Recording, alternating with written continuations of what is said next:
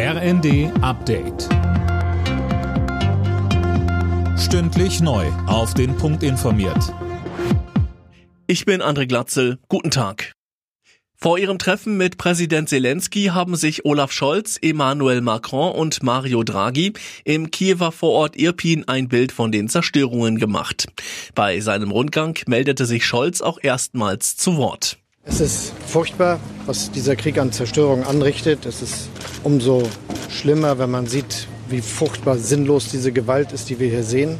Es sind unschuldige Zivilisten betroffen, es sind Häuser zerstört worden, es ist eine ganze Stadt zerstört worden, in der überhaupt keine militärischen Infrastrukturen waren. Am Nachmittag wollen sich die drei mit dem ukrainischen Präsidenten Zelensky treffen. Angesichts der Drosselung russischer Gaslieferungen hat Wirtschaftsminister Habeck die Bürger erneut aufgerufen, Gas zu sparen. In einer Videobotschaft auf Twitter sagte er, jede eingesparte Kilowattstunde helfe. Die Versorgungssicherheit sei aber nicht gefährdet, so Habeck. Der starke Anstieg der Corona-Infektionszahlen ist kein Grund zur Sorge. Das hat der Virologe Klaus Stör erklärt. Entscheidend sei die Lage in den Krankenhäusern und die sei entspannt.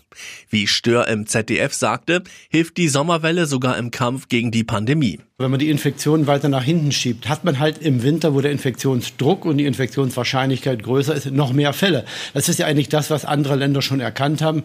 Äh, also das muss nun auch in Deutschland verstanden werden. Leider ist es so, man kann schlechterdings nicht die Infektion verhindern. Das Virus bleibt die nächsten 15, 50, 100 Jahre noch bestehen. Und die Impfung allein schützt nicht so gut wie die Kombination aus Impfung und Infektion. Ein Großteil der Deutschen bevorzugt Online-Händler, die auf Nachhaltigkeit setzen.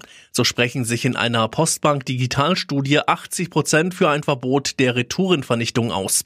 Selbst weniger im Internet zu shoppen, kommt dagegen nur für 10 Prozent in Frage. Alle Nachrichten auf rnd.de